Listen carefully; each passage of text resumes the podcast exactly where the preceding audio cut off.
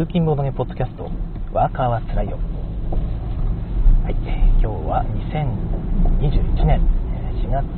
16かな。昨日ね私14って言っちゃったんですけど15だったのでそうですね、まあ、今日は16日金曜日朝7時半の収録となります。で今日の福井県はですね、まあ、雨は降ってないんですけども緩やかな曇りに向けて近づいていると。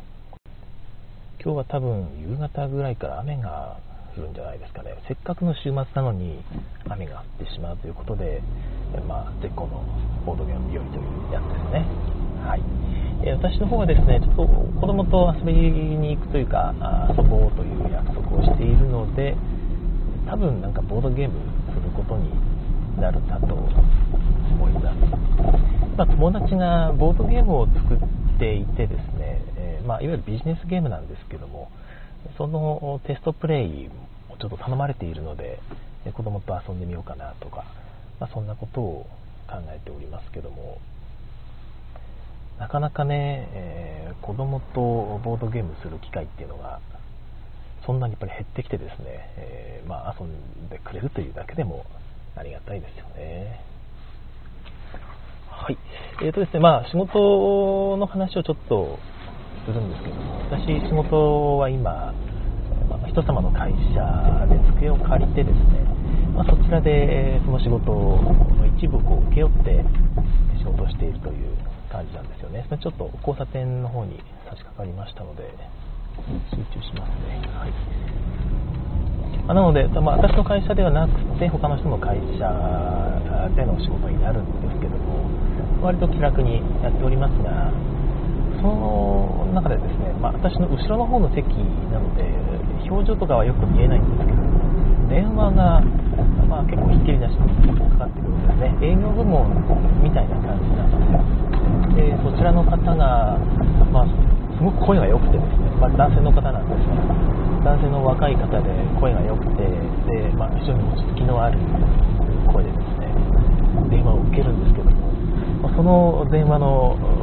内容が内容というか 喋り方がすごく面白いんですよ面白いというかいいんですよ。何ていうの？えっ、ー、とですね。内容はわからないんだけど声のトーンとか言い方からなんとなく伝わってくるといういわゆるあの「はー」っていうゲームを後ろでずっとやってる感じなんですよね、えー、まあ、その人のやってるゲームはですね「はい」っていうゲームっていうのをやってるんですよ。どんな感じかというとですね、えー、まあ、まあ、範囲にも本当にいろんな範囲があるんだなっていうことに気づかせてくれるっていう感じですね。範囲一つとってもいろんな範囲があるんだな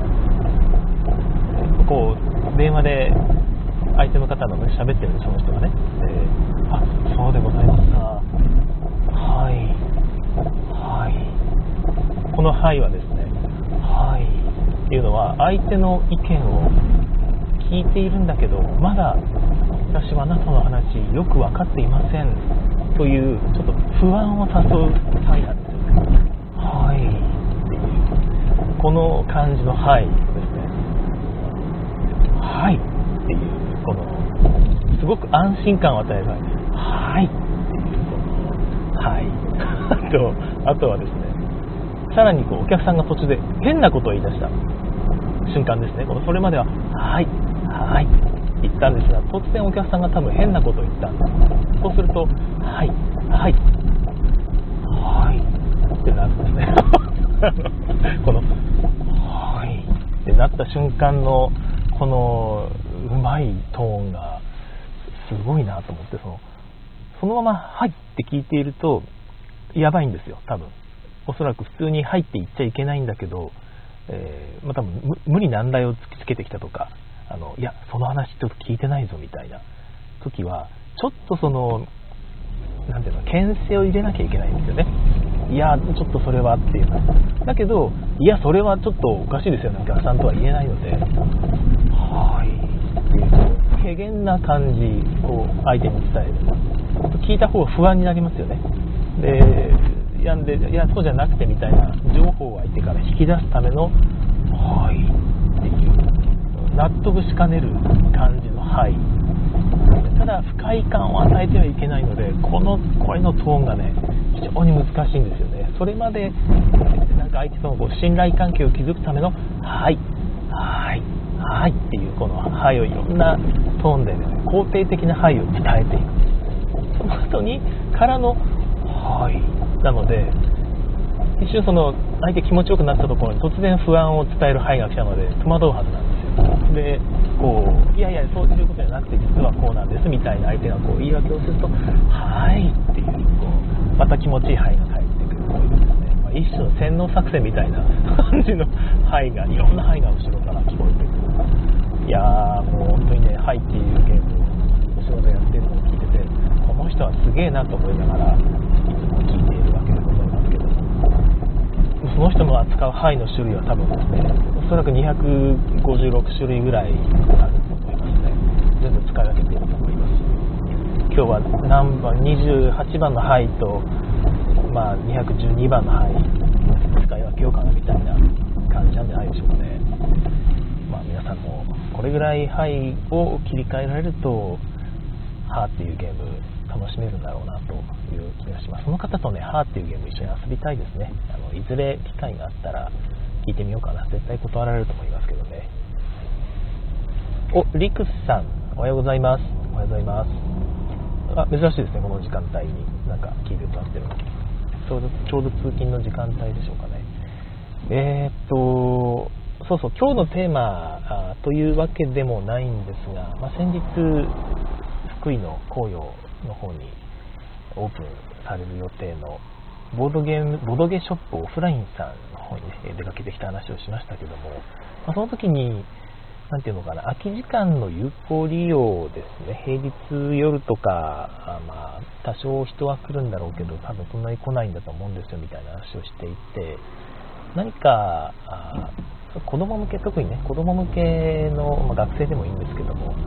やっぱイベント開けたらいいよねみたいな話が出たんですよね。でその時に私が前から考えていたボードゲーム塾というのをやってみたらどうでしょうという話をしたら結構乗り気になっていてですね、えー、まあ、いわゆるプログラミングプログラミング塾みたいなのって結構流行ってるじゃないですか、まあ、あの私の周りでは流行ってるんですよ。あの JIGJP っていうソフトウェア会社が福井っていうか鯖江市にあるんですがそちらの社長さんですね福野さんが結構そういうプログラミング塾みたいなところに力を入れていていちごジャムっていうちっちゃい基板の上に CPU が乗ってて一応インターフェースがついてると。キーボードとかマウスをさせるようになってるんですね。マウスはどうだったかな、えっと、キーボードがさせるようになっていてそこでベーシックを入力してなんか実行できるみたいな、まあ、そんなやつを使ってプログラミング塾というのをやってらっしゃるんですよね。結構反響があるみたいで日本全国に広がっているんですが、まあ、こんな感じのことをプログラミングプログラミングじゃなくてですねボードゲームでできないかなと、まあ、もちろん全然、えー、規模もあのやり方も変わってくるとは思うんですが、まあ、プログラミングっていうと、まあ、将来一応ね小中学生が必須必修科目になるんでしたっけ、えー、ということで、まあ、今のうち習わせておこうみたいな親御さんがいてねそういう方含めて興味を持たれてるみたいなんですが実際のところまあ言ったら遊びですよね子供からしたらプログラミングなんでで楽しく遊ぶような感じのところなはずなんですよ。なので同じようにボードゲームに関してもそういうちょっと見せ方をうまく工夫すると子供は来て単にボードゲームしてるだけ。プログラミング塾と一緒です。プログラミングって楽しいのであれ結構ね、えー、好きなものを作ってねいろいろ粘土こねこねしてるのと変わらないんですよ。プログラミングって。頭の中でコンピューターの中で粘土こねこねしてるだけなので、えー、そういう感じになる。親御さんはなんか子供にいいものを習わしてるような気分になりお金を払うお金今のところどれぐらい発生してるのかちょっとわかんないんですがひょっとしてボランティアかな。まあ、何にせよその親親御さんが自主的に子供をこうボードゲーム界に行かせるというこの構造を作れんもんかなというところですね。あ滝沢正和さんおはようございます。ということでおはようございます。えヒクトルーンねフランス版発売おめでとうございます。いや素晴らしいです。パッケージで売れるといいなと思っていますけども、はい、すいません、えっと、お話を戻しまして、えー、その塾の話ですね。そんな感じでうまいことなんかできないかなと思っていてですね、どういう風にしたらうまくこうアピールできて人が集まっていくのかなというところを皆様方のよとお知恵をお貸しいただきたいなと思っているんですけど、どういう風にいくといいのかな。例のね、あの、チーク的なものと関連づけると、なんかその変な人が寄ってくる、あとは子供が嫌な体験をするという、ね、あなたその頭が良くなる、算数が強くなるみたいなチークをこうちらつかせるとですね、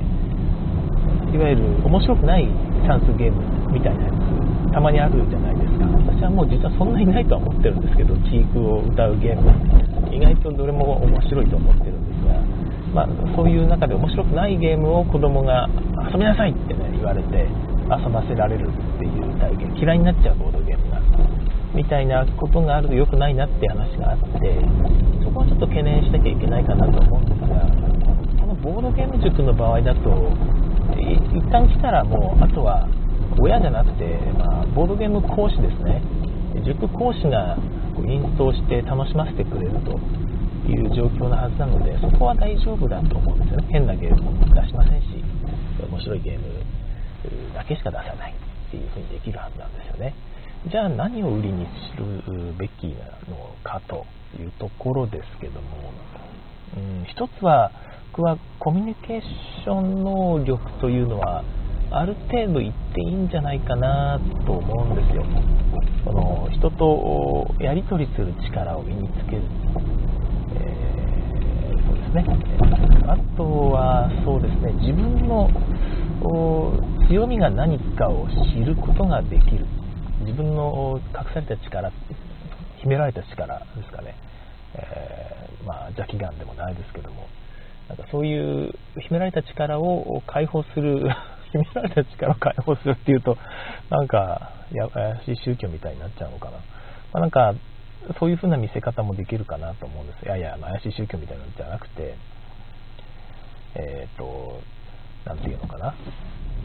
潜在能力、潜在能力って言い方も怪しいか。なんでしょうね。まあ、自分の力、うん、えっ、ー、と、得意分野をに気づくことができるっていう感じですかね。うん。えコミュニケーション能力が伸びたり、得意分野に気づけたりすると、まあ、算数能力が上がるっていうのはボードゲームやってて確かに可能性感じるしあるあると思うんですけどもそれよりもやっぱりこれ俺って結構細かい算数するの得意なんだなとか、まあ、逆に苦手なんだなでも代わりにこういうことは得意で好きなんだなっていうことに気づけるのがボードゲームのいいところの一つだと思うんですね。からそこをちょっと売りにしてもらってそういうようないろんなゲームをこう遊んでですね最後に、まあ、感想みたいなことを、まあ、2行3行程度の文章にまとめていただいて提出してもらってで親御さんに見てもらうそこからなんつか講師の人がそれに対してこうコメントを書いてですねえこういうところが向いているかもしれませんねみたいな一言コメントをつけるみたいなのはあると親御さんも大喜びみたいなねなんかうちの子にそんな秘められた才能がプログラミングなんかをやらせてみるといいかもしれませんねみたいなね。お花の種類をすごく覚えるのが得意だったみたいです。将来はそういう職業についてみるのもいいかもしれませんねみたいな。で、まあ、そういう見せ方も一つできるかなと思っていてまちょっとそのある程度塾講師にそういうスキルが求められる気はするんですが、まあ、ボードゲームが好きであればそこからこう結びつけていくことはそんなに難しくないと思いますので意外といけるんじゃないかなっていう気がするんです。一応塾なので、えー、入学入塾という形を取ってもらう。っていうなんですが、まあ、体験入塾、体験入学、まあ、学でも塾でもどっちもいいんですが、ま、体験入学は、あそうですね、えー、無料でやっちゃうと、なんかね、えー、ヒット率が低い気がするんですよね。だから、そうですね、えー、と週に1回の塾だとして、まあ、2回でもいいんですが、あ週に2回だとちょっと体力きついかな、4回、週に1回、水曜日の夜とかだけにするみたいな風にしてですね、19時からとかだとご飯食べる時間とかぶるのかな、どうなんでしょうね、学校帰ってからだと、ちょっと逆に、どうなんでしょうね、ご飯まで持たない気もしますし、まあ2時間ぐらいでいいとは思うんですけども、わかんないですね。まあまあ何しろ、何しろまあ、月4回ぐらいですよね。月4回で、うーん、そうですね。お子さんなので、月4回で、4000円。安いな安いけど、安いんですけど、まあ、ビジネスというよりは、何ていうかな、その有効活用であり、裾野を広げるための、まあ、地域との交流みたいなところも一つあったりするので、そういうお子さんが増えてくるとですね、将来多分、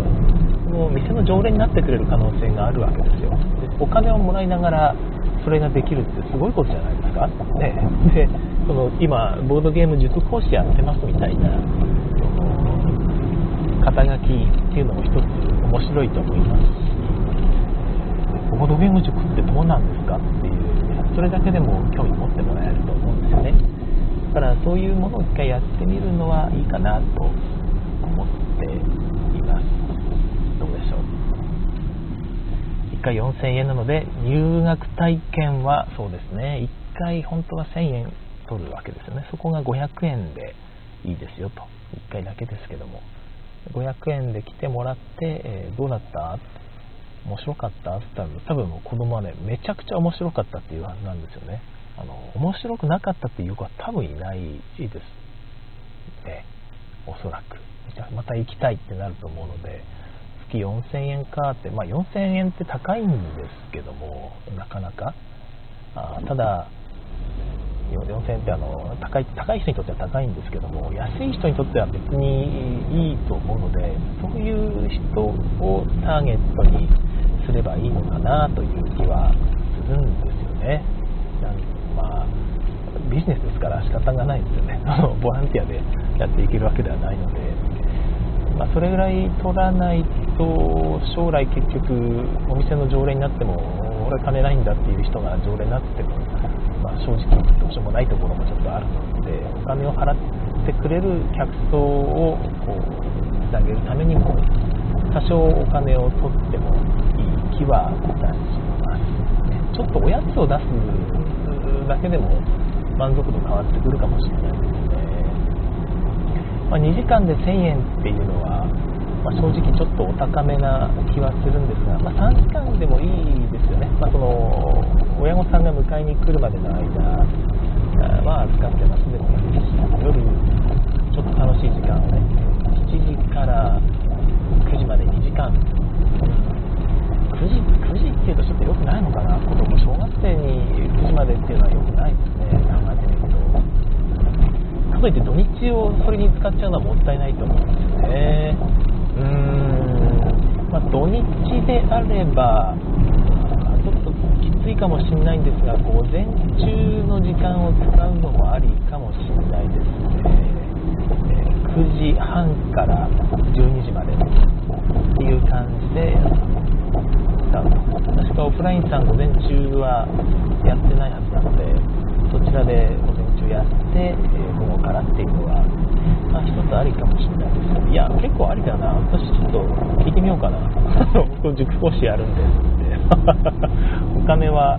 お金はそうだな、でもまあ、最初はちょっと無料で試しでやってみてもいいかもしれないですけどね、募集して、えー、やってみると。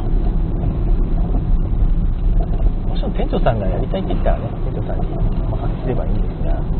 2人ぐらいいると複数のゲーム同時に立てれるんですよね。今日はカルカソンヌやってみましょうって言った時に、まあ、カルカソンヌぐらいなら2つ用意できるかもしれないんですが2択立つためには2ついりますからね。2つずつあるゲームをやっていくっていうなかなか難しいところがあるかもしれない、うん、そうですね。前回やったゲーム右側の2つあったら、まあ、前回やったゲームをやってもらってこっち側は新しいゲームやってもらうっていうやり方とかですかね。いやまあ1択で済む人数しか集まらなかったらねそれはそれでいいんですが2択集まった時ですよね。人気が出たらね一気に人来ちゃうと思うんですよ。どうどうだろう。だからあんまり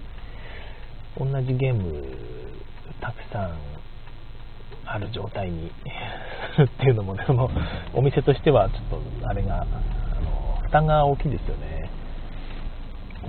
大会でも開くんなら別ですけどね、まその辺はひょっとしたら、おっとすいません、魔の交差点に、ここ、事故多発交差点とか書いてないのは多分見るからに危ないからなんでしょうね。みんなここはさすがに注意していくから事故起こりにくいんだろうな。右からも、まあ、ひんきりなしに車が来るし、左はね、トンネルみたいな感じで見えにくいんですよね。うーん、あこの車まっすぐか。よし、ここだ。おわごめんなさい。やっちまった。もう見えないからな、左からの車がな。よし。来ました。